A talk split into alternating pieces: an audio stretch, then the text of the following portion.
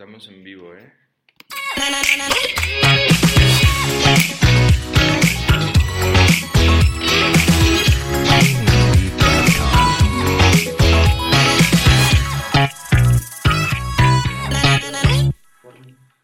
Listos, pues estamos en vivo aquí desde la quinta transmisión, si es quinta transmisión, Quinta transmisión, de rompiendo marcas. Rompiendo Marcas.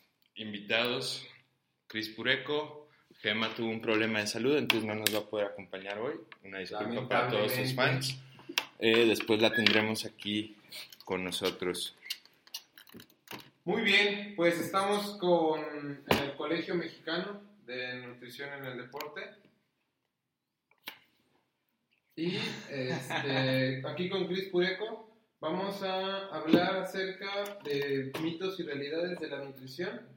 Eh, tú dinos más o menos, ¿tienes alguna duda eh, que sea constante, que te la hagan muy seguido? Eh, bueno, dentro del deporte ya se han hecho varios estudios donde se ha analizado desde qué momento empieza la gente a suplementarse. Se han hecho varios estudios de por qué se van a suplementar, quiénes recomiendan los suplementos. Incluso un prestador de servicio social que tenemos ahora eh, dentro del colegio está prestando servicio social con nosotros. Su tesis trata sobre la analítica de analítica y frecuencia de consumo de suplementos en actividades deportivas intermitentes, enfocado en CrossFit. Entonces, Ok. lo que va a hacer es ir a todos los CrossFit, la mayor cantidad de CrossFit de la zona metropolitana de Guadalajara, estar dos, tres en cada uno de ellos, para poder hablar con eh, todos los, los miembros de estos clubes deportivos, para ver si consumen suplementos, qué cantidad de suplementos, quién se los recomienda, con qué frecuencia, si consumen uno, dos o más, y bueno, ese efecto. Ok. Y bueno, eso es algo que es latente, todo el mundo recomienda suplementos, todo el mundo recomienda qué hacer.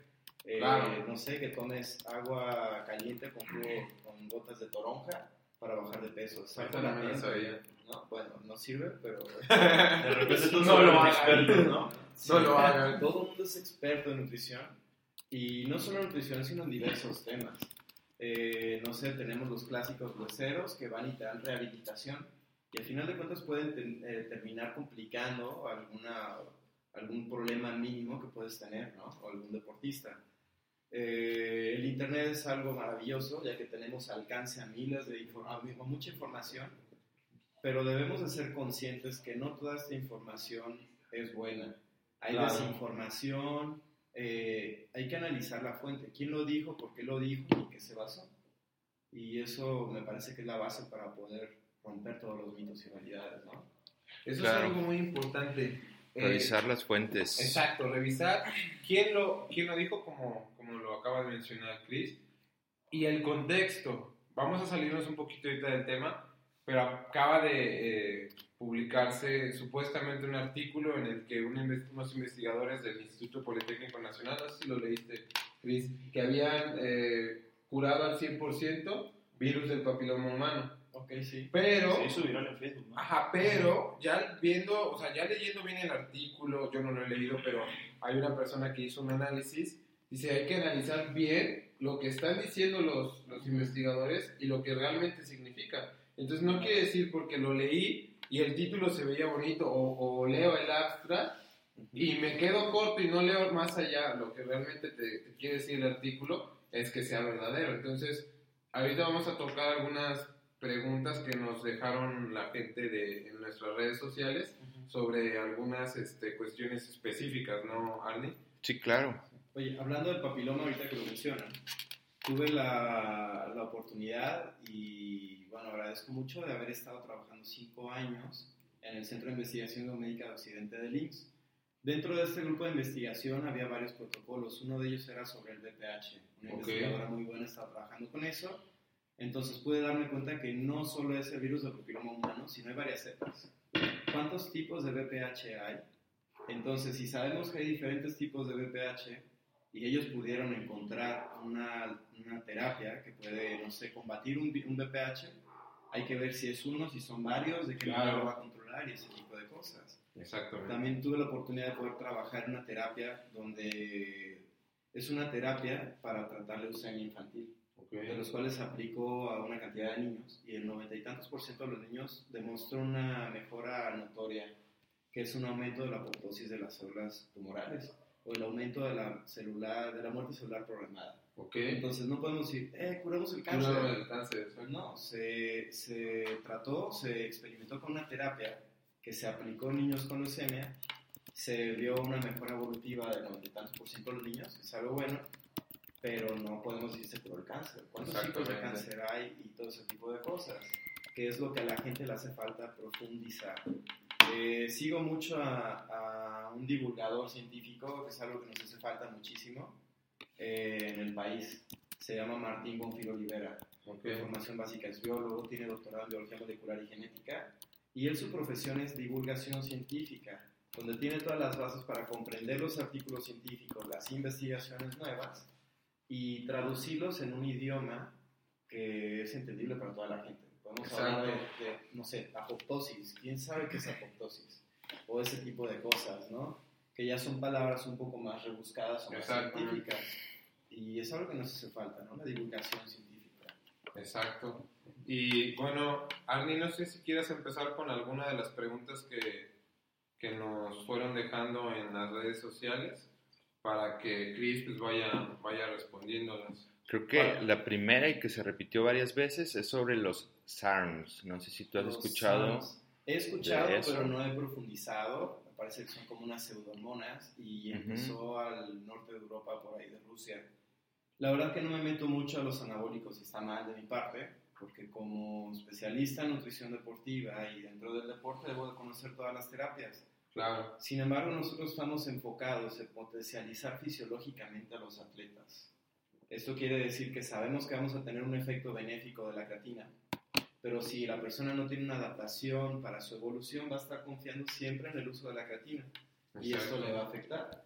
Entonces, siempre nuestros, nuestros atletas tratamos de decirle, eh, trabajamos multidisciplinariamente, interdisciplinariamente, y ustedes lo han visto llega un atleta y ya les decimos, vimos esto en él en composición corporal, ustedes me dicen, está entrenando de tal manera. Entonces nosotros le decimos, no utilices los suplementos porque necesitamos que llegues a cierto punto que mejores tu capacidad respiratoria, pulmonar, cardíaca, todas, ya una vez que mejoraste eso, utilizamos ergogénicos. Los ergogénicos son muchos. Llevar todo hasta el techo fisiológico y una vez que ya el cuerpo no da, ahora sí empezar a utilizar ayudas ergogénicas. Los ergogénicos que vas de ayudas psicológicas, terapia, rehabilitación, hasta mecánicos que son los mejores tenis, la mejor bicicleta en caso de que seas ciclista, los mejores gobles. Y ya al final, una vez que lograste llegar a tus techos fisiológicos y techos con todos los ergonómicos, utilizamos los suplementos. Y con eso, bueno, rompes marcas, ¿no? Haciendo claro. énfasis en el nombre del, del, claro, del podcast. Claro. El objetivo, romper marcas. Podríamos eh, mencionar, Chris, que esta como tendencia a la que, por ejemplo, cualquier persona que quiere iniciarse en el gimnasio o hacer actividad física, y dice, ah, oye, ¿qué proteína me recomiendas? ¿no? Porque es clásica. Es, es la primera pregunta que Oye, voy al gym, pero ¿qué proteína me compro? Proteínas y BCAAs. Ah, entonces, Y- ¿tú Y- cómo ves eso? Y claro, el típico negocito del, del, del instructor de gimnasio, es la clásica. que luego luego llega alguien y que te quiere vender que el ¿Qué tanto- quemador, que no sé qué. ¿Qué Ah, tanto son suplementos o qué tanto son complementos? Claro. Eh, yendo a la definición, suplemento es algo que va a suplir. Entonces, en caso de que a lo mejor no puedes tomar un alimento, estamos hablando de alguien que tiene un requerimiento energético elevado y no tiene una capacidad gástrica de distensión para comer tanto volumen, eh, lo que puede pasar es que, bueno, empezamos a utilizar suplementos. Por ejemplo, no sé, un licuado que va a tener 700 calorías que te puede ayudar, ¿no? Si la persona no come mucho. Claro, si tienes un gasto calórico de 7000 calorías por tu deporte. suplemento. O en caso de que no puedes tener algo que en realidad necesitas, como pasó hace años con un antioxidante que se llama ácido alfa lipoico. Es un antioxidante muy potente, pero lo tenemos de verduras de hoja verde y de vísceras. Entonces, ¿cuántos tacos de tripa o de sesos te tienes que comer, comer. para tener eso? Pero el contra sería el colesterol. Entonces ahí sería la extracción de esta sustancia y la suministración como un complemento para complementar tu dieta. O en caso de algunas deficiencias que no puedes cubrir con el plan de alimentación adecuado. Y bueno, Ok. básicamente será parte de eso. Suplementos. Es común que alguien llegue a un consultorio y pagues desde 80 mil pesos la consulta, pero terminan pagando de mil a 5 mil pesos en suplementos. ¿En realidad les van a servir o no les van a servir? Bueno, eso depende. Si eres una persona que hace una hora de actividad física diaria, ¿de qué te sirve gastar en suplementos? Claro. Te puede dar un 2% y ese 2% de qué te sirve si no es para romper una marca mundial. Claro, si lo que quieres es bajar de peso, o si lo que quieres es bajar cuatro horas del maratón, o cualquier cosita. Cuates, un fútbol, Estar rayado. Sí, y al final las caguamas y qué efecto va a tener ese consumo de alcohol post actividad física aunado con el consumo de suplemento, ¿no? Entonces, bueno, sí son un tema complicado, pero interesante. Y la desinformación nos ha orillado a esta divulgación de tantas cosas que no son tan buenas. O Claro. pensar que nos va a ayudar. ¿no? A veces estamos gastando de más. Exacto. Otra pregunta que eh, hacían apenas en la red social, ¿qué opinas tú, Chris, sobre la dieta keto? Creo que es una dieta que está de moda porque la- se ha escuchado mucho. ¿Cuál es tu opinión? Y igual, la gente que no lo conoce, ¿qué es una dieta keto? Claro. Eh, bueno, antes de, de empezar con esto, me gustaría dejar claro que eh, lo que yo menciono no es nada más que mi opinión. personal. Exacto, sí, claro. No es de que está opinión de San científicamente esto, ¿no? Lo de San Cris. Sino, eso es lo que yo opino, que a otras personas les puede servir, otras personas pueden estar a favor o en contra. Es una opinión bueno, de una persona, ¿no? De su servidor.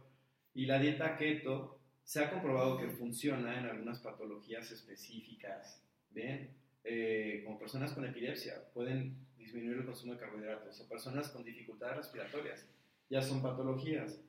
Pero hay que ver con qué objetivo se va a utilizar la dieta keto cetogénica, que el objetivo sería disminuir la cantidad de carbohidratos y aumentar la cantidad de proteínas y grasas para utilizarlos como sustratos energéticos pero qué efecto va a tener en las personas. Ahí deberíamos de analizar eh, algo un poco famoso que es el continuum energético, donde vamos a ver cuáles son los principales sustratos energéticos, desde ATP, fosfocreatina, lactatos, hidratos de carbono, grasas y proteínas. Ok. Entonces, en realidad lo necesitas o no. Muchas personas las utilizan para bajar de peso, pero ¿qué es lo que van a obtener? Sí, bajar de peso. Y existe este como conocimiento común de que la gente dice, vas a hacer una dieta cetogénica durante una o dos semanas, vas a perder masa muscular. Y por el método que tú lo analices desde absorciometría radiográfica de energía dual o DEXA, vas a decir, sí, la persona perdió masa muscular. Después le das un consumo de carbohidratos, es una carga de carbohidratos y haces mediante las analíticas te das cuenta que la persona ganó masa muscular, dices, ganó un kilo de músculo. ¿Cómo puede ser posible esto? Claro. Pues debemos de recordar que son células y tenemos partes eh, sarcoplasmáticas, que es la parte líquida, y la parte estructural, que es el sarcómero. Exacto. La hipertrofia es el aumento de los, los sarcómeros en, cuando se elongan o de filamentos de actina y de miosina. Y la parte sarcoplasmática, pues no es nada más que la parte líquida de la célula que va a crecer. Entonces sabemos que tenemos agua ahí, tenemos ATP, tenemos fosfocreatina, tenemos carbohidratos, grasas y Y ahí proteínas. la diferencia entre la hipertrofia y la hiperplasia. Ajá, hipertrofia e hiperplasia, que la hipertrofia es el crecimiento de la célula y hiperplasia es el aumento de las células. Entonces, aquí sería hipertrofia sarcomérica o sarcoplasmática. Los dos son crecimiento de la célula. Uno es modificable por la parte líquida, que puede Ok. ser, no sé, haces una carga de carbohidratos, las personas, dependiendo de la masa muscular, puede llegar a aumentar uno o más kilos de peso. Y podemos decir, ah, sí, aumentó masa muscular, pero lo que pasa es que aumentó la cantidad de carbohidratos que están eh, guardándose, o de glucógeno, Exacto. dentro Bueno, del nivel muscular. Y dices, aumentó masa muscular. Aparentemente sí, no aumentó sarcómeros. Si hay una Ok. hipertrofia. Y eso sucede con todo, ¿no? Entonces, Claro. Entonces ahí, Chris, por ejemplo, sé un poquito de, de cómo se administran o cómo utilizamos los sustratos energéticos. Este glucógeno que ya está guardado, que es- está en reserva, una vez que tú empiezas a activar un, una, cetosis. exactamente, un, un ejercicio, lo vas a utilizar. Claro. Entonces vas a disminuir esta ganancia de masa muscular. Ajá. Pues ahí lo podemos poner como en un contraste de decir qué tanto es real lo que estás ganando de masa muscular por perder peso Claro. a realmente una alimentación o una dieta pues relativamente tradicional y que si tu ganancia sea más real, ¿no? Porque no estás eh, jugando como ganas, pero después lo vas a perder.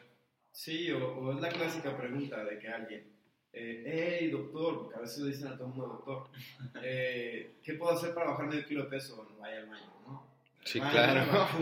y con si eso. El objetivo es perder peso, puedo hacerlo de miles de maneras. Hay personas que se rapan.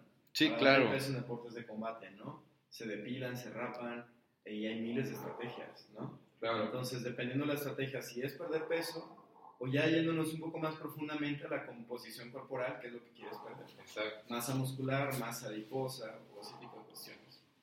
Sí, que me tocó conocer un, un ultramaratonista en el País Vasco. Ok.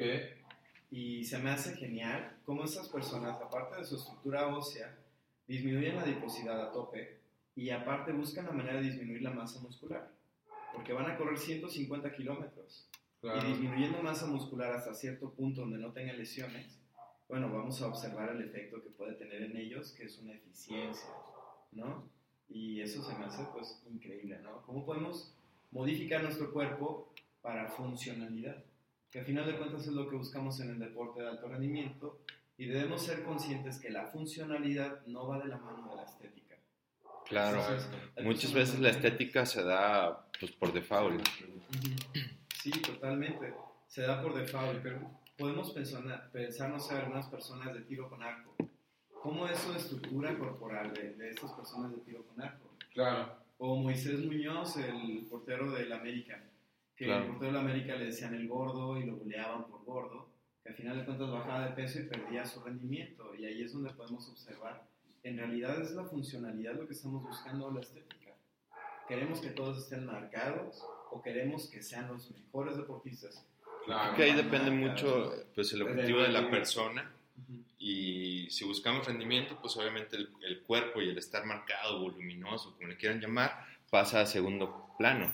Claro. Y, y bueno, muchas veces, por ejemplo, un velocista, pues vemos velocistas súper fuertes, hipertrofiados por el del- tipo, del exacto, es propio que- del deporte. Vemos los futbolistas con los aductores bien desarrollados, los cuádriceps, etcétera. Entonces el mismo deporte va adecuando el, el- el- el cuerpo. O mismo Usain Bolt, ustedes han visto cómo en algunas olimpiadas tenía más masa muscular, en otras menos masa muscular. Claro. O el típico mito este que si haces pesas de niño te quedas chaparro. O, o que las gimnasias, gimnastas también se, quedan quedan chaparro. ¿Qué tanto es que el deporte los hace chaparro o que nosotros los entrenadores, nutriólogos, cuerpo técnico, los elegimos porque son aptos para esa prueba? Claro. Entonces hay que- no, no hay que dejarnos ir por los mitos y realidades. Sí, totalmente. O la clásica selección de talentos. Están Claro. unos colegas de, de Madrid que tienen una empresa que se llama Pin Down, son muy buenos. Para la selección de talentos, vas a una secundaria y escoges a los más altos. ¿Y por qué los vas a escoger? Y a lo mejor no escoges a los chaparritos que van a tener una maduración tardía. Claro. Que los chaparritos en Sí. la preparatoria van a estar más altos, pero no van a tener esta actividad que les va a desarrollar neuralmente y Sí, claro. Difer- diferenciar de la edad biológica a la edad cronológica. Puedo tener 15 años, pero biológicamente tener 12. Exacto. O al revés, puedo tener 15 años y pues el típico barbón que todavía está en primera de prepa y ya tiene barba, La ya está grandote, exacto. Y bueno, biológicamente tiene 18. Entonces, obviamente en esas edades va a tener una ventaja sobre el que tiene biológicamente años menos. Claro. Entonces hay que también estar de acuerdo y nosotros entrenadores o cuerpo técnico, pues darle la oportunidad a todos. Al final es un desarrollo y lo que buscamos es, uno, educar, formar y desarrollar a largo plazo para romper marcas. Cre- Creo que eso que está diciendo Arnie, o sea, bueno, pues sí, es, es bastante importante. Es un proceso de, de desarrollo de, de atletas que, pues sí, casi en todos lados lo, lo, lo tienen. Pero pues aquí no. Bueno, este, hemos visto cómo trabaja el, el deporte del Estado como tal. Trabaja por resultados. En base a Entonces, medallas. entonces, pues bueno, se estructura un programa para encontrar estos ciertos talentos que en este momento te van a dar ese resultado. Claro. Ya no, después ya no te van a dar más, los desechas. Pues tal cual, pues atletas desechables. Claro. ¿Y, y qué pasa con toda esta gente que después? ¿Qué hay después de, de todo este proceso de selección de, de procesos eh, universitarios o de procesos de Olimpiadas. Será el clásico burnout. Exactamente. Entonces, pues, eh, creo que es un cambio pues estructural que se tiene que, que realizar en- en- pues, a profundidad. Este, bueno, hablando de, de una de las preguntas que estaba preguntando Monse, eh, ¿qué opinas o, o- sí, que hablemos, que hablemos, que hables, Chris, respecto a la dieta vegana y deporte? Ok, eh, es algo muy bueno. Eh, buena pregunta. No por, no por el simple hecho de ser veganos quiere decir que sean menos. Eh, hemos observado, o sea, deport- ah, bueno, mucha gente dice, eres vegano, jamás vas a desarrollar masa muscular.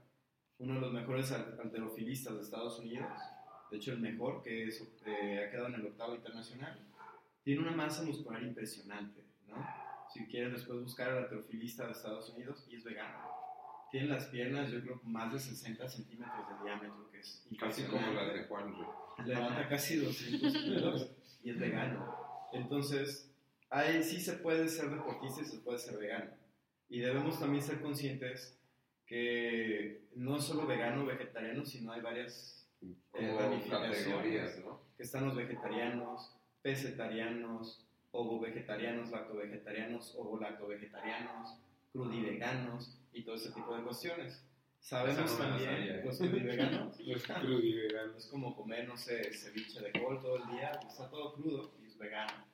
Eh, también hay muchos vegetarianos que no consumen ni siquiera miel, porque la miel proviene de algunos, cuando son insectos, pero aún así no lo van a poder consumir. ¿Por qué? Por convicción. O también hay otras cuestiones religiosas o pensamientos ideológicos que te van a orillar a tener cierto tipo de vida que puede ser vegetariano. También están los flexitarianos. Eh, creo que es Novak Djokovic. Creo que es flexitariano. En etapa competitiva sí. no come muchas cosas. Yo una vez leí acerca de esta, este régimen entre eh, de entrenamiento y de alimentación que había cambiado Djokovic y que él sintió un- una diferencia muy grande en su rendimiento, en sus lesiones. Realmente no estoy seguro de cuál haya sido esta, este, esta alimentación, pero sí la cambió. Entonces, creo yo que eh, si todo está basado en una necesidad, por ejemplo, no sé tú, eh, Chris, que llegue un atleta o una persona ¿no? que, que hace ejercicio y dice, oye, yo quiero por convicción volverme, volverme vegano. Yo tengo muy, muy este, grabada la, la- esa, esa tablita que tienes, como con, no equivalencias, pero Claro. cada, cada propiedad de cada alimento. Tú eres capaz de decir, ok, te vas a volver vegano, pero vamos a hacerlo de la forma Adecuada. adecuada. Entonces aquí sería lo, lo que siempre predicamos de ir con una, un profesional de la salud que sí sepa o que sí conozca la mejor manera de volverte vegano y no aventártela así por la... Sí, claro. Sí, porque- Viendo videos de YouTube. Sí, o porque la influencer de Instagram Dijo, la vegana, blogger. ¿no? Claro. O la típica, bueno, a mí me, me ha salido mucha gente la típica de, yo hice dieta en algún momento, Ajá. yo ya sé comer. Claro. Entonces ya, ya hago mi régimen alimenticio. O la otra. ya- Chris Pureco me puso a dieta hace tres meses, pero ya dejé de ir y entonces hoy quiero otra vez ir a dieta y entonces hago la dieta que Chris Que Pureco me puso hace seis meses. es buena, Y mucha gente lo hace y creen que son los mismos requerimientos. Ajá. ¿Qué recomiendas tú? ¿Qué no? He tenido pacientes que llegan y yo empiezo a hacer un plan evolutivo, donde le hago una dieta y digo, ok, te vamos a ver en un mes, vamos a hacer ajustes de la dieta. Y vuelve a los tres meses y me dijo, pues bajé cuatro kilos, está excelente. Y yo dije, cuatro kilos, bien, eh, ¿puedo haber bajado más? ¿No? En tres meses, dependiendo a mis analíticas, pudiéramos haber pensado que pudo haber bajado más, pudo Claro. haber tenido una mejor evolución. Sí llegó a su objetivo, pero se pudo haber hecho de una mejor manera, más eficiente, ¿no? O hacer modificaciones, eh, bueno, que es parte de lo que hacemos, ¿no? Exacto.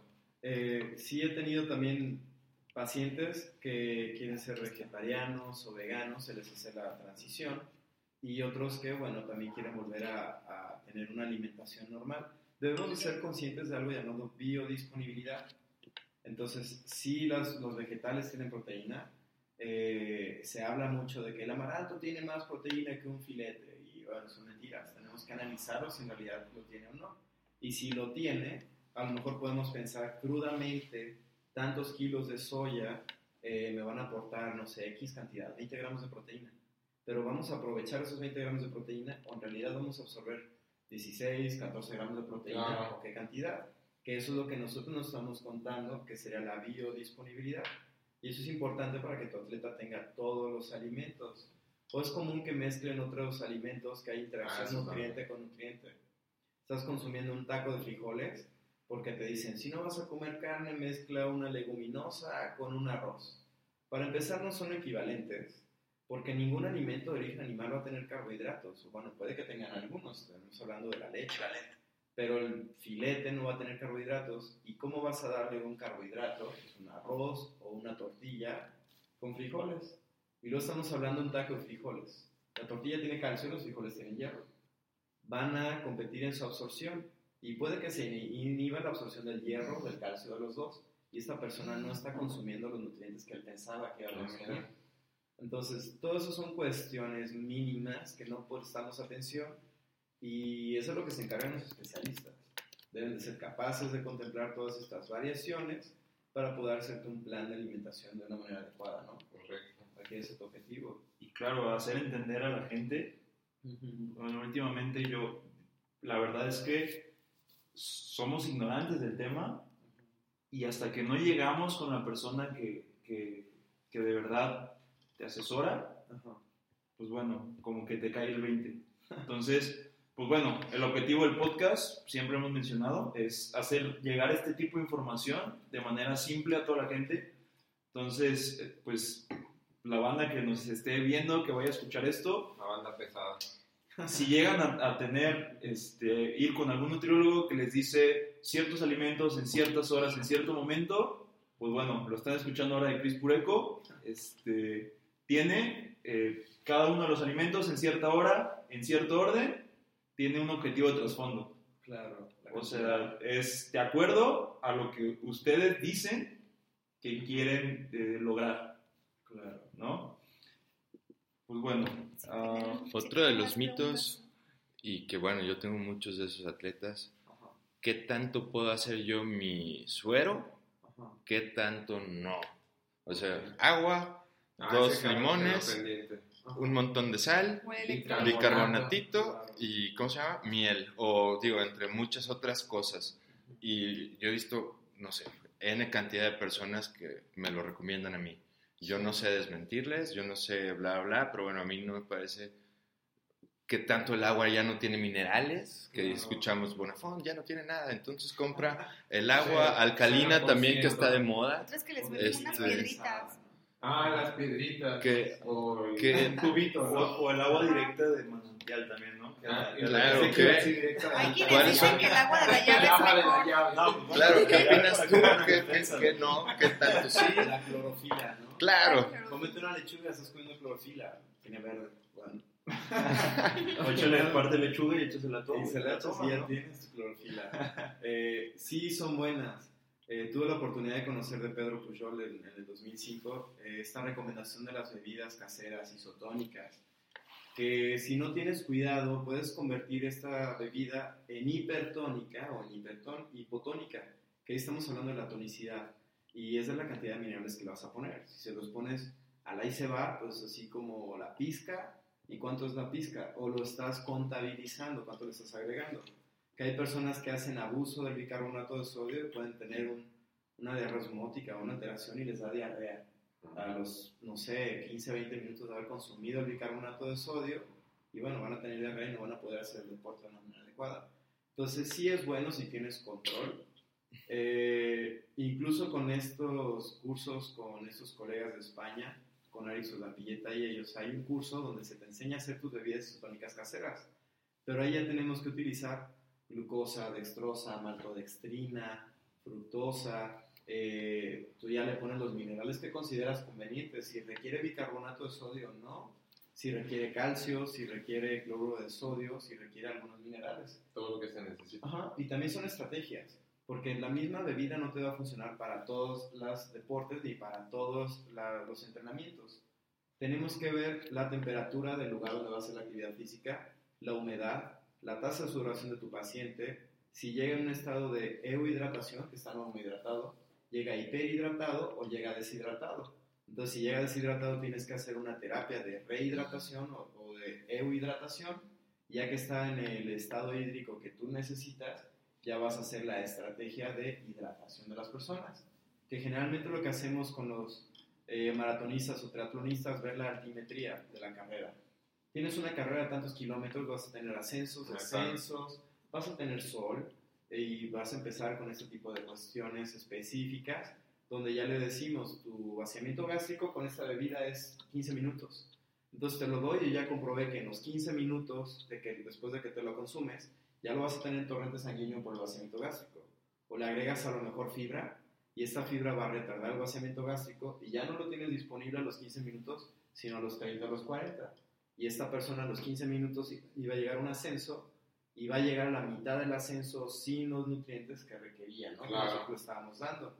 Entonces, sí es algo muy complicado y la verdad todo se puede hacer tan complicado como tú lo deseas. Como uno quiera. Como uno quiera. Y tú decides, voy a ir con cualquier nutriólogo y hay recién egresados que me ha tocado ver, no es bueno, pero tampoco es malo, que dicen, yo soy especialista en todos los deportes. Bueno, ¿cuánto dura un partido de béisbol? Uno de fútbol. Una carrera de 100 dura 9 segundos. Se acabó. Y les dan carga de carbohidratos. Entonces, Exacto. requieres glucógeno para 9 segundos, ni siquiera vas a utilizar eh, glucólisis anaeróbica, ¿no? claro. Y vas a tener peso extra que te va a repercutir en tu desempeño en esos 100 metros planos. Entonces, todo se puede complicar hasta donde tú quieres llegar, ¿no? ¿Quieres romper marcas?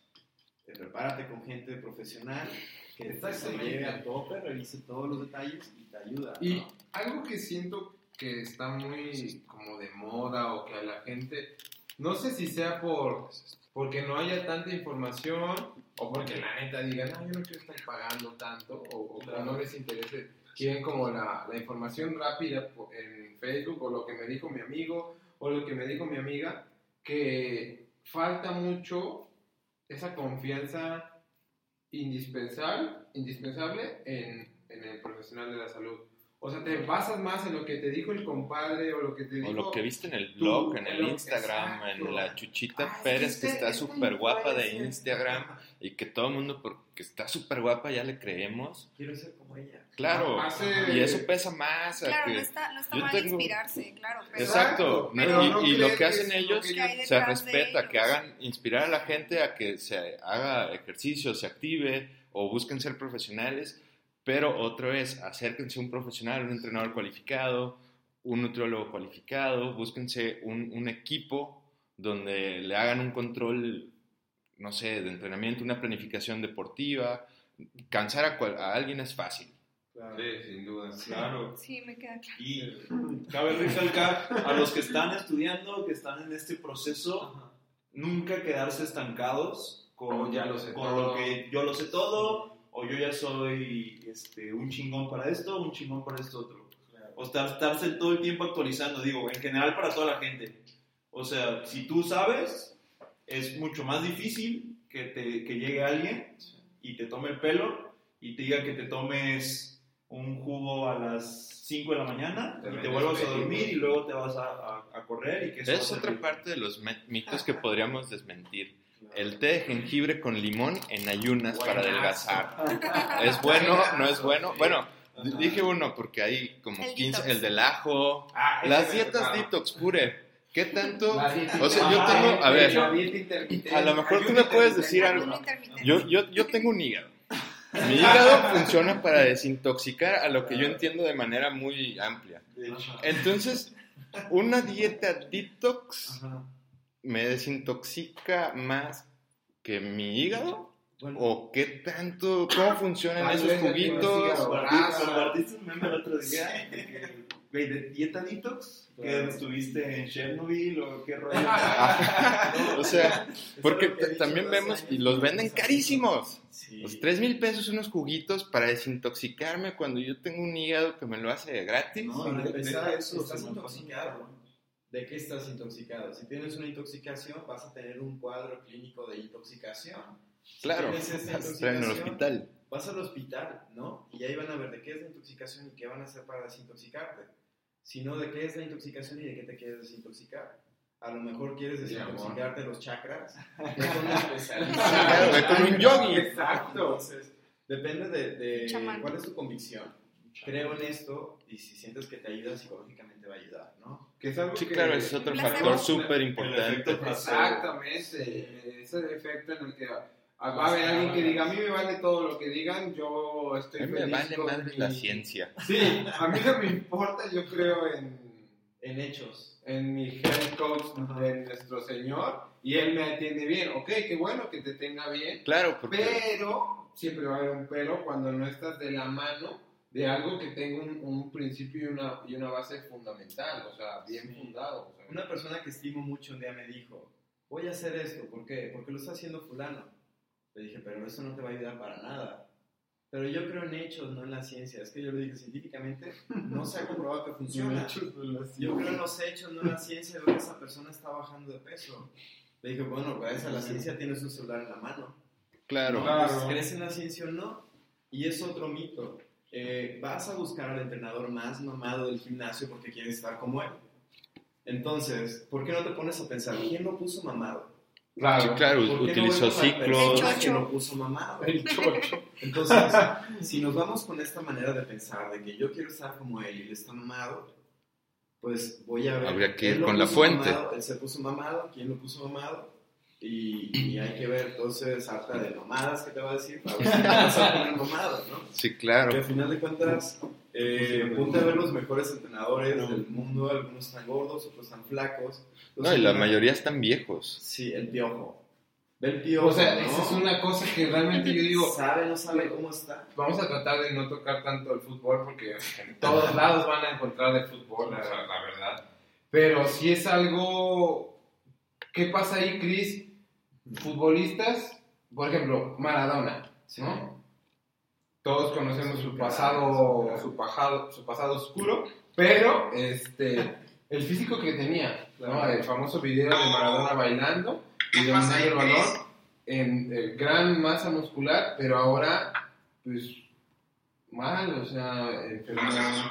¿Qué es, o sea, tú qué crees que pasa con estos atletas que vienen del el estar en un rendimiento alto, se retiran y obesidad, sí, literal. Sí, Están acostumbrados a una ingesta elevada, 4.000, 6.000, 8.000 calorías. Pero después de eso se acostumbran, si es mucho volumen, a tener una distensión. Quiere decir que el estómago se va a expandir hasta cierto tamaño, ya que se expande, se, expa- se expande hasta cierto tamaño, va a empezar un proceso hormonal, ¿no? La leptina, la leptina es la hormona que te va a dar la saciedad. Entonces, si no duermes eh, tus 8 horas de una manera adecuada, no vas a tener una buena producción de la leptina para que ya te dé saciedad. Por eso muchas personas comen así un montón. Otro mito desmentido, ¿por qué dormir? Pues 8 horas. 8 horas, no más, no más de Puede 8 ser horas de también. 6 a 8, pero bueno. Y no es una falacia. El premio Nobel del año pasado fue a los que empezaron a hablar de los ritmos circadianos, sea, Exacto. Claro, hormonas, ¿no? la luz Eh, blanca. La luz blanca, Azul. ajá, hormona de crecimiento y todo ese tipo de cosas. Entonces, ya también están acostumbrados a que tengan cierta distensión y ya cuando creció el estómago por todo el volumen que llevó, ya están saciados. Entonces, están acostumbrados a tener una distensión, dejan de hacer actividad física y es como si tienes un carro y diario le pones una cantidad de gasolina para irte de aquí a Chapala. Entonces, imagínate si el carro pudiera almacenar el exceso de gasolina, porque sabemos que tiene un límite Claro. le ponemos gasolina para ir a Chapala y el carro lo dejamos guardado y le seguimos poniendo los la cantidad de mismo, Como gasolina si a Chapala diario. tenemos un carro gordo bueno no puede No se puede, pero si se pudiera. pero sería algo similar entonces hay que consumir lo que vas a gastar Claro, si, consumo, si, si mi cuerpo gasto, mi gasto calórico diario es de 3.000 calorías, pues consumo 3.000 calorías. Si Claro. me meto a un equipo de box y ahora consumo 5.000, pues necesito comer otras 2.000 calorías. Si Claro. dejo de hacer, pues necesito quitar esas calorías que gasto en ejercicio. tienes Ahí que hay verlo también por sí. ejemplo por estrategias tienes un equipo de fútbol van a jugar a la ofensiva o a la defensiva hay nutriólogos de equipos de primera división que dicen, ah, es un futbolista, es medio o es volante, va a comer mucho. porque va a correr demasiado. ¿Y qué pasa si a lo mejor tiene una estrategia donde nada más va a hacer toques? Entonces, hay que prepararlo, hay que estar hablando con los entrenadores cuáles van a ser las estrategias y tener un plan de alimentación de acuerdo a la estrategia del partido.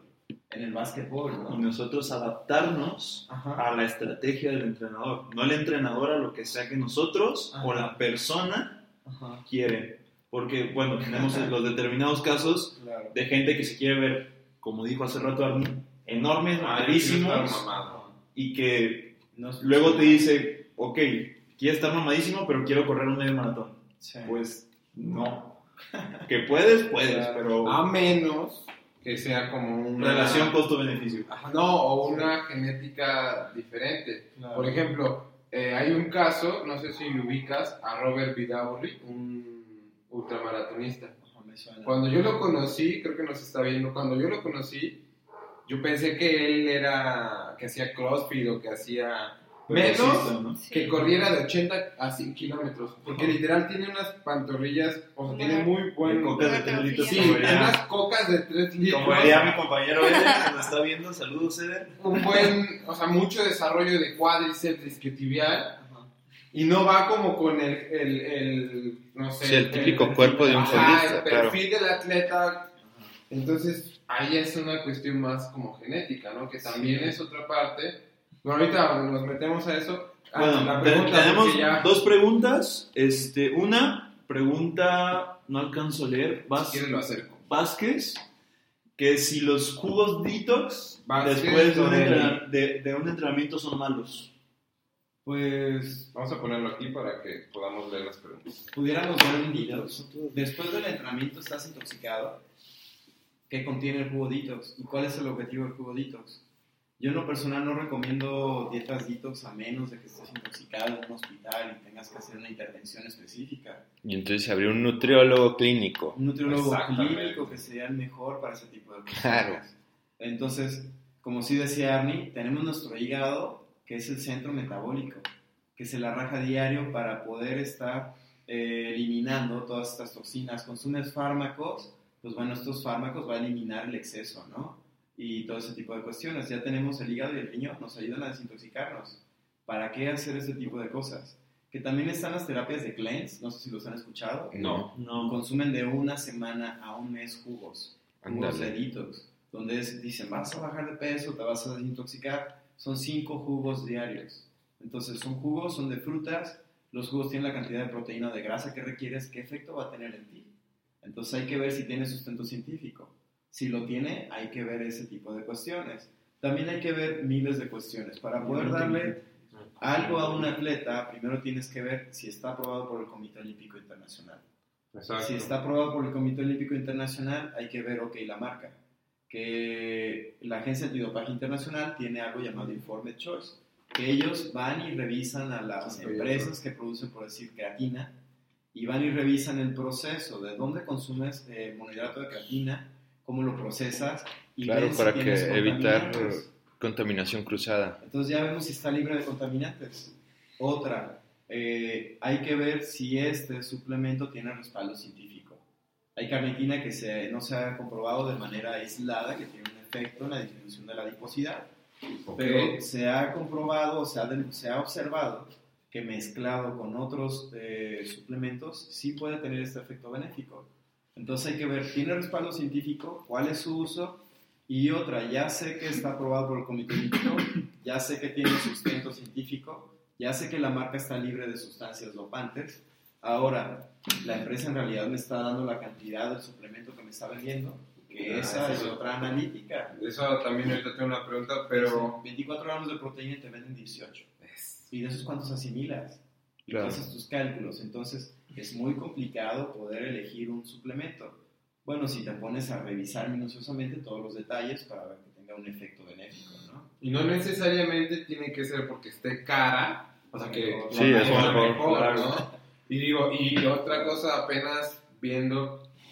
eh, Mira, aquí hacen una pregunta sobre si los suplementos tienen un efecto significativo o no. Digo, depende del suplemento. Sí. Ah, fue un tema pues que ya Hay muchísimos Tocamos al inicio un poquito. Sí, hay unos que sí tienen un efecto benéfico. preguntan específicamente sobre los BCAAs. los BCAAs no se ha demostrado.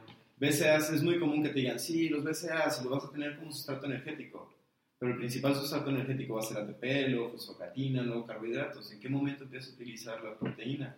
Sí se puede utilizar siempre y cuando tampoco tengas reservas y lo tienes ahí disponible porque ya la estructura molecular es más simple. Pero así como que tenga un efecto benéfico estás gastando en él. Claro. la proteína para la mujer, te proteína para la mujer. Que tanto sí, digo, ahí vemos una influencia en Instagram. Que, carbohidratos, ¿no? ¿Cómo se llama la que dices que tiene su proteína ya? No vamos a hablar de marcas porque... No, porque no nos paga patrocinio. no, digo, no podemos... este... Está la proteína sin carbohidratos, ¿la han escuchado? Sí. Y la gente gasta más dinero para cero carbohidratos. Pero, ¿qué nos va a dar la proteína? La estructura para la recompensación o no, para poder, tenemos un desgaste proteico y requerimos proteínas, pero requerimos energía para, para todo eso. Y la energía la vamos a obtener de carbohidratos o grasa. No, hay otra. Entonces, ¿para qué gastas más en algo que no tiene carbohidratos cuando finalmente tienes que consumir los carbohidratos de otro? Yo creo que sería bueno en, una, en, una, emisión este... como especial que Chris nos hablara a, para que la gente comprenda cuáles son las únicas formas que tenemos, o el cuerpo, de producir energía. Claro, o, poder trabajar en alguna infografía. ¿sabes? O, igual sí hacer un video breve, ¿no? Otra cosa que es un video breve para subirlo a nuestras redes y que la gente realmente tenga un poco de conocimiento de, sistemas energéticos que, que es súper importante. Nos preguntan también sobre la dieta Intermitente. Ah, el ayuno, intermitente. ¿Qué tanto sí, qué tanto no? para Yeshua que nos está viendo. es el que acaba de preguntar. También nos mandan saludos nuestros amigos de Fitness and Nutrition Lab. Nos mandan saludos de Show de Superfan desde Venezuela. Y pues varios saludos también. Sí, también por ahí está Montoya que nos visitó. ¿De dónde es? ¿Cómo se llama? Fisioterapia integral. Fisioterapia integral, saludos. Daniel también, Montoya. Ah, Arnoldo Garza. Dani, saludos a Arnoldo Saúl Garza. Aguilar dice que eras. Que eras un desmadre en secundaria. Ah. Yo iba a decir otra palabra, pero. ¿Quién, quién, quién? Que quién te viera. ¿Quién te viera? ¿Quién te viera con serio? Pero hablan de, de Chris, ¿no? Sí, de Chris. Ah, Sí, de Chris. Sí, porque Arnie era muy bien portado. Arnie era muy portado. Y yo, pues ni se diga. Bueno, eh, pues, me gustaría claro. hablar de eso. Eh, me parece que todas las personas deben de tener un desarrollo integral. Entonces, un niño desmadroso hasta cierto punto es un niño sano. Si tienes un niño que no se mueve es porque está enfermo. Entonces, ¿qué pasa si limitas a este niño? Eh, tuve un compañero en la secundaria que sus padres decían, tú no debes hacer actividad física porque eres una eminencia y no vas a tener algunos juguetes porque vas a tener un desarrollo intelectual brutal. La persona eh, sí tiene un doctorado, trabaja en una universidad de Estados Unidos, pero no es una universidad de la Ivy League, no es de las mejores, Ajá. y es una persona promedio, que al final de cuentas va a ser una persona frustrada y no va a tener el desarrollo, que ya sabemos que desde los griegos o desde Claro. Hipócrates y los romanos decían, mente sana y cuerpo, Cuerpo sano. sano. necesitas salud muscular, salud este, neural, necesitas salud de todo. Claro. Y me parece que sí soy una persona que ha hecho mucho desmadre, no me toman en cuenta Ah, eso en bueno, la pero escuela. todos. Pero Bueno, todos, es eso que- es sano. Un día hablaremos de nuestros puros Algún día, en que sea puro recreativo, vamos a hablar anécdotas personales. Hay ¿no? que nos digan ¿eh? si quieren Entonces, ese- volviendo al ayuno Bueno, intermitente. No hay que, no hay que desviarnos. El ayuno intermitente para que Joshua se pueda ir a dormir, se duerme temprano. Entonces, Porque tiene que ayunar. el tepa se va a la señal, creo. Se va la luz Está a muy de las moda. El ayuno intermitente está muy de moda, pero todo Claro. depende de tu objetivo. ¿Cuál es tu objetivo? Estético, físico. Hay personas que son oficinistas y no pueden comer en todo eso. Hay personas en toda la, la hora laboral. O hay personas que dicen, yo, eh, por más que quiera, no puedo desayunar nada. Entonces no voy a desayunar nada. Y nos ponemos a analizar algunas personas que solo pueden comer una sola vez al día. A ellos ya están haciendo dieta intermitente desde Claro, sin quererlo. famosa. Claro. Entonces hay que ver el efecto que va a tener en ellos. En el alto rendimiento yo no lo recomiendo para nada, porque tenemos personas que entrenan cinco veces al día y entrenan, no sé, a las 7 de la mañana dos horas y luego una hora a las 2 de la tarde y luego en la noche otras dos horas o a veces más. ¿Te va a servir el ayuno intermitente? Requerimos cargas de carbohidratos o de energéticos antes del entrenamiento, durante el entrenamiento y de recuperación. Si no, esta persona no va a tener todo su desarrollo de una manera adecuada. Claro. Bien, entonces Eh, hay que ver si funciona o no funciona, para qué tipo de personas funciona y cuál es tu objetivo. Por ¿Para qué ejemplo- la recomendarías tú? Ah, no, Eh, pregunta. Exactamente. Para personas que no tienen tiempo de comer tres veces al día. Ok. Y podemos observar, se hizo un estudio en Australia donde vieron a la comunidad indígena y dijeron, ustedes comen horrible, ¿no? Comen una o dos veces al día. Entonces les hicieron la dieta moderna y vieron que después de unos años empezaban a desarrollar patologías. Y dijeron, no, pues estamos cagando, déjalos como estaban. Se fueron, volvieron y vieron que ya estaba normal. Entonces, Claro, su cuerpo estaba adaptado. Comer cinco veces al día no es mejor, ni comer siete veces al día, ni una vez al día. Si puedes comer esa vez al día y se, acos- y se acopla a tu desempeño Estilo de vida y también. tienes un buen rendimiento, vamos bien. Pero no Claro. le vamos a imponer a alguien que coma siete veces al día cuando solo puede comer una sola vez al día. Y no entrena o si entrena. Entonces, toda esa adaptación son herramientas. Para alto rendimiento no lo recomiendo. Para otros estilos de vida sí. Por ejemplo, este, eh, yo o cualquier persona, Cualquier persona que se dedique a hacer físico. Ah, bueno, no, no, no. físico. O sea, Hacer de oficina, pues es un. No gastas tanta energía, estás más sentado, ¿no? Pero por ejemplo, Yanel y yo, que si es un trabajo pues, físico, ¿no? O Alguien, algún entrenador. de- ¿Sería recomendable para nosotros? Que Eh, no somos atletas, ajá. ojo, no somos atletas, aunque parezca una Preguntan sobre... Intento Pero- de. Intento de. Pero sí se recomienda para una persona que tenga una actividad, pues. Su oficio lo requiere. Un leñador no le va a dar una dieta intermitente. Ok, exacto. Entonces, Eso pre- preguntan acerca de la dieta intermitente, si el metabolismo se había afectado o no, si se acelera, si se hace lento Ajá. por llevar una dieta intermitente o por llevar una, digo, comer de 7, cuentas- 15 veces al día. A final de cuentas nos vamos a algo que también se va con otra dieta de moda que es la de los macros. Y es una moda que se llama If Fit, Fit Your Macros. Si se ajusta a tus macronutrientes puedes comer. Tengo amigos que están estéticamente impresionantes y comen, no sé, una hamburguesa Carl Jr. Claro. ¿Cómo puede ser posible? Pues ¿cuántos gramos de grasa tiene la Carl Jr.? ¿Cuánto tiene de sodio? ¿Cuánto tiene de proteína? ¿Cuánto tiene de carbohidratos? ¿Y cuánto te queda para el resto del día? Claro. Por ejemplo, yo requiero 52 gramos de, de grasa para todo el día. Si me como 5 rebanadas de pizza Little Caesar, ya tengo 55 gramos de grasa y me excedí. Y ya no voy a poder comer ni aguacate el resto del día. Nada. Entonces, si consumes todo tu requerimiento de proteína, grasa, carbohidratos y minerales en un solo tiempo, Ya. ya la armaste. Y bueno, eso es, es parte de otra de las tendencias. Pero si estás entrenando tres veces al día en diferentes ocasiones, se Claro. recomienda. Si tu trabajo es de oficina, a lo mejor te levantas a las 6 de la mañana, haces una hora de trayecto de tu casa al trabajo, estás en el trabajo, no vas a comer nada y a lo mejor tienes un espacio de 2, 3 horas, dependiendo cómo ajuste en la dieta intermitente, donde vas a comer todos tus requerimientos y después de eso ya vas a tener tiempo para el vaciamiento gástrico, te vas a hacer actividad física, haces tu actividad física y te duermes. Y vas a dormir Ok. X cantidad de horas donde ya estás ajustando tu dieta intermitente. Pero sería para oficinistas, ¿no? No para alguien que esté en constante actividad física. Ok, entonces ahí Ahí hay que verlo como en el punto de vista de qué tanto es mi actividad física. Claro. Si sí realmente tengo una demanda, pues no puedo mantener a mi cuerpo sin energía. ¿no? Entonces hay veces en las que, no sé, se, comes ¿Cómo algo. podría saber una persona común y corriente cuántas calorías consume y cuál es su gasto calórico? Digo, Eh, independientemente de hacer una calorimetría indirecta o independientemente de, no sé, los diferentes métodos. Yo opino que con la calorimetría, porque se hizo un estudio con una población de personas obesas en Estados Unidos, donde dijeron, ok, mediante fórmula vemos que requieres 1500 calorías. Claro, 1800, dependiendo de tu edad, tu género. Entonces, requieres etcétera. 1500, te vamos a dar 1100 calorías para que bajes de peso. Y después de tres meses no bajaron de peso. ¿Por qué? Porque tuvieron una adaptación fisiológica. Se eficientaron y ya mediante análisis de calorimetría, que es un análisis de gases, cuánto oxígeno metes a tu cuerpo y cuánto dióxido de carbono exhalas y conoces un cálculo energético. Vieron que tenía una adaptación donde su requerimiento era de 900 calorías. No recuerdo específicamente cuánto, pero era menos de la dieta restrictiva que les habían dado. Entonces tiene una adaptación fisiológica. Y las fórmulas pueden ser buenas, pueden ser malas. Y algo que me gustaría dejar claro es que no hay que ser tajantes ni cuadrados. La ciencia avanza. Hoy Claro. podemos estar hablando de algo que después se demuestra que a lo mejor no era cierto. Sí, Y claro, que hace ¿quién 10 me lo años era... Claro. años? pero son tendencias y vamos avanzando, la ciencia va avanzando. nosotros como seres humanos evolucionamos y todo esto, bueno, nos va Y nos pasando, vamos adaptando ¿verdad? al medio también. Claro, a lo mejor estamos acostumbrados a comer 1100 calorías y después requerimos más o requerimos menos conforme vamos avanzando.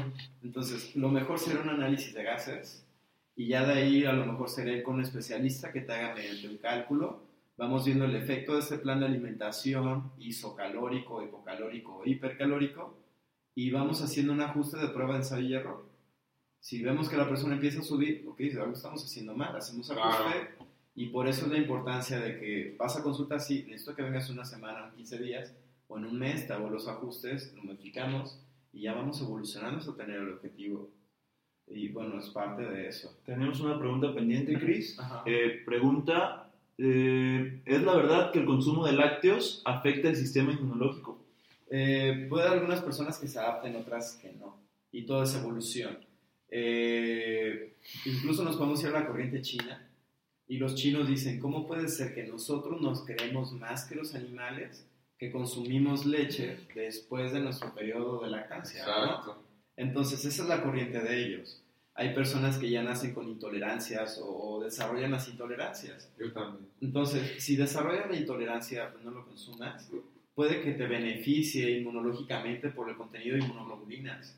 Incluso la leche, no sé, desde que empieza la lactancia, los niños van a tener contacto con algunas inmunoglobulinas, van a hacer el desarrollo inmunológico en la lactancia hasta las bifidobacterias que vamos a tener. Eh, vemos el análisis, o sea, se- hay un estudio de Nature de la evolución del intestino, donde se ve con la lactancia cómo empiezan a aumentar las bifidobacterias colónicas Con el famoso calostro. con el calostro. Incluso el calostro ya está contabilizado como sustancia dopante, no sé si sabían. Sí, No. lo había leído. Es una Ah, sustancia caray. dopante el calostro. Órale. Y bueno, eso hay que revisarlo. Entonces, puede ser bueno, puede ser malo. Yo desarrollé intolerancia a la lactosa por corrientes en la universidad que me decían, no, la lactosa es lo peor del mundo. Dejé de consumir lácteos durante un año, un año y medio. Después vi unos Choco Crispies y dije, wow, Choco Sí. Me pregunté a ver un bárbaro. Te cuento, ¿no? Es horrible. Entonces, es adaptación. Claro. ¿Se puede otra vez eh, revertir esta intolerancia a la lactosa? A lo Pues mejor ahí vemos a los rancheros que se toman su pajarete todos los Todos días, días, leche, leche bronca. están sólidos. Claro. ¿no? Y no, Sí, no tienen ningún Pura tipo leche de... bronca, papá. no son intolerantes. Claro, o sea, de la ubre El a la... pasteurizado es un mito, como las vacunas. Luis Bueno, las vacunas. eh. Otro tema. Son Sí. muchos Ah. temas. Chris, eh, dos, dos preguntas. Una, eh, este mito de la leche, que leche de almendra, leche de cabra, leche de vaca, leche de sello rojo, leche directo a la vaca, leche de... Hay leche de todo. ¿no? ¿Cuál es pues, la que recomiendas o cuál es la diferencia entre una y otra? ¿Qué, qué opinas al respecto de eso? Por ejemplo, si tengo un peleador de combate que debe llegar a un peso y necesita comer mucho volumen de alimentos, no le voy a dar leche. Porque un litro de leche light va a tener cerca de 400 calorías. Y un litro de leche de almendra sin azúcar puede llegar a tener 100 calorías. Si la persona está acostumbrada a consumir leche todos los días, oye, ¿sabes qué? No tomes leche light, toma leche de almendras y lo mezclamos con un licuado y va a tener su efecto benéfico. Entonces, también los podemos utilizar porque algunos vienen adicionados con calcio. Entonces, puede que no llegue el requerimiento de calcio de mi paciente, pues le doy leche de almendras que va a tener un- una cantidad considerable Vamos a de calcio. finalizar en y me va a Instagram porque ya me perdí finalizarlo, pero seguimos en, en En Facebook. Facebook. Para la gente de Instagram nos vamos Que nos a Facebook. sintonicen en Y Facebook. seguimos en vivo en Spreaker. Bien. Entonces, ¿nos decías, Chris? Eh, pues bueno, se pueden utilizar como estrategias. A final de cuentas, los alimentos son herramientas. Hay que ver de estos alimentos qué beneficios van a tener, de qué están compuestos. Hay tablas del Departamento de Agricultura de Estados Unidos que son muy buenas, son más confiables. O tenemos, por ejemplo, las mexicanas. En las mexicanas habla de los doritos que te tienen muchísima proteína, que en realidad no lo tienen, pero bueno, fue un error de dedo que cometieron. Somos humanos y somos susceptibles a errores, todos, ¿no? No somos perfectos, entonces yo confío más por la metodología y por los, porque es más actualizado más frecuentemente el Departamento de Agricultura de Estados Unidos. Analizo los alimentos, ya puedo calcular macros y micronutrientes y hacer una dieta perfecta hasta cierto punto para diversos estados de nuestros atletas. Claro, y adaptada a las necesidades de cada uno de Y ellos. ahí decido leche de coco, leche de almendras, cuál le gusta a mi paciente, cuál no le gusta. Le cae bien, le cae mal, etcétera. Totalmente. Prueba de ensayo y error a final de cuentas. Claro. Hasta llegar a la perfección. Tengo otra pregunta, Chris. Eh, Todas las personas tienen, bueno, no tienen, se les recomienda ir al nutriólogo o no.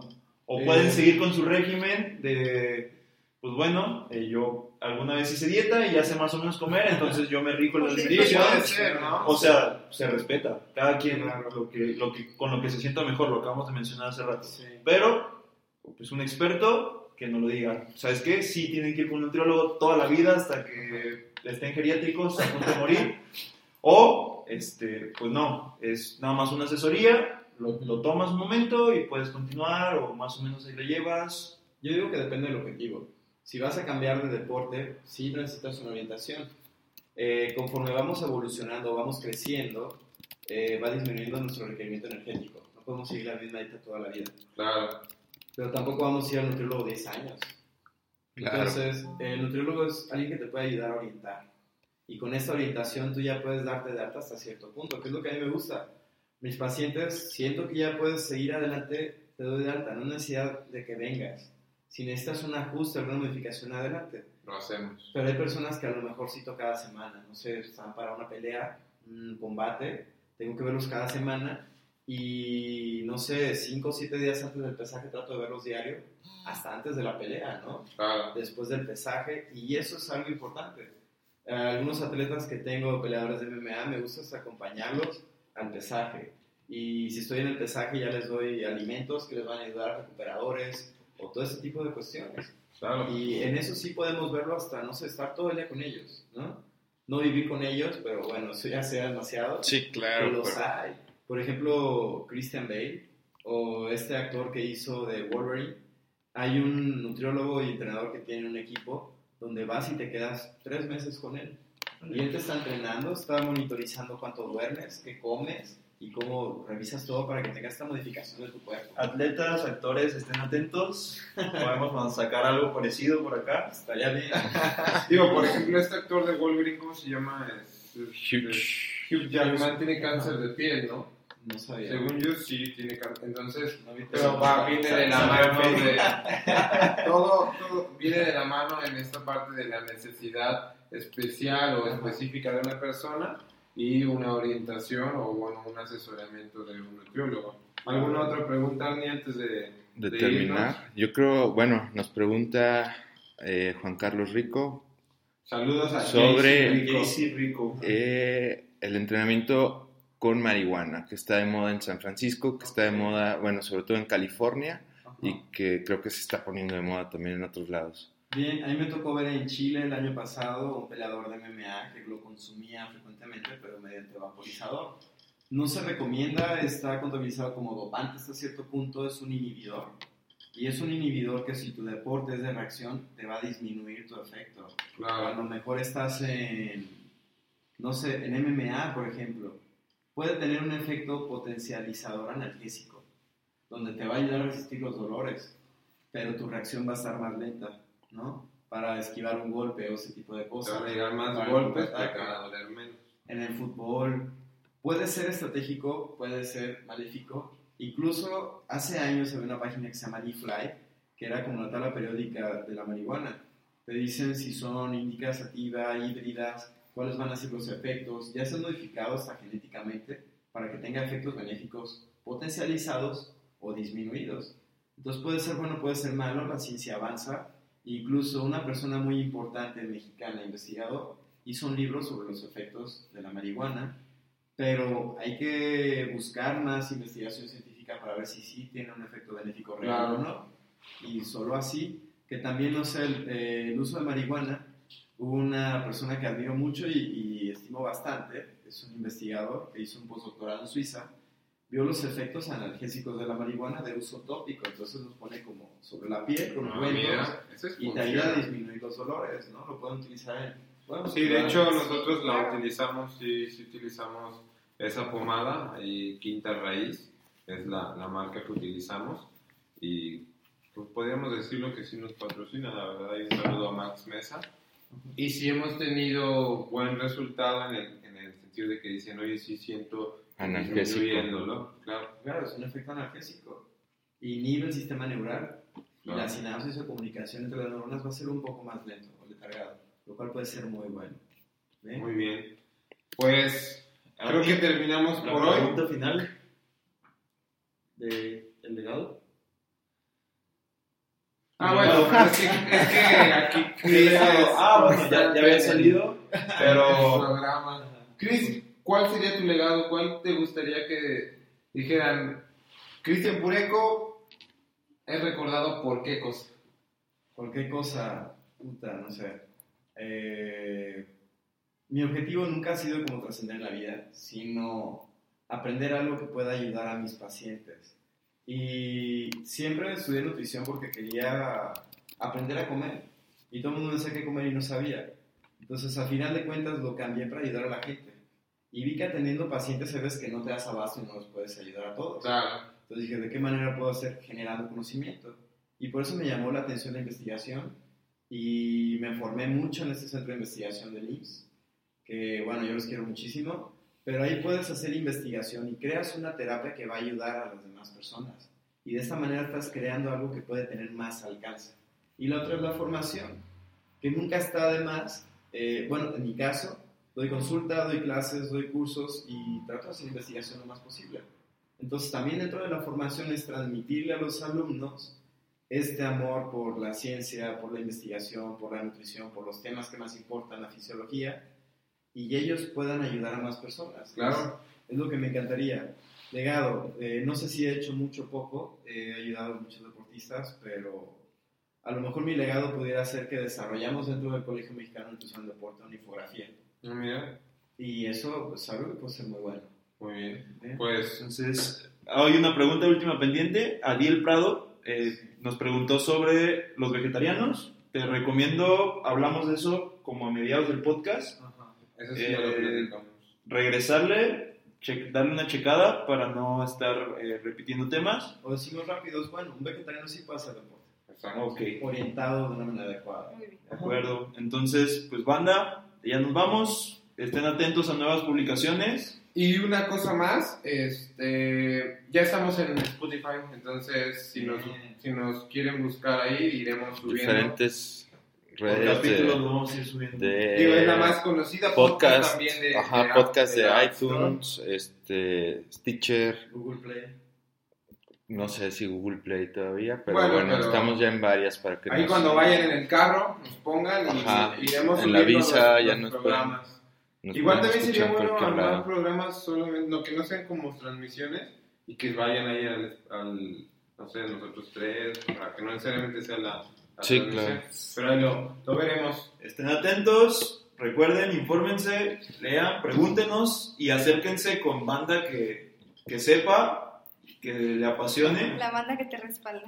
Exacto. Que su barrio los respalde. Exacto, exacto. Gente Chao. que, que sepa de esto. Nos vemos. Bye. Cuídense, bye.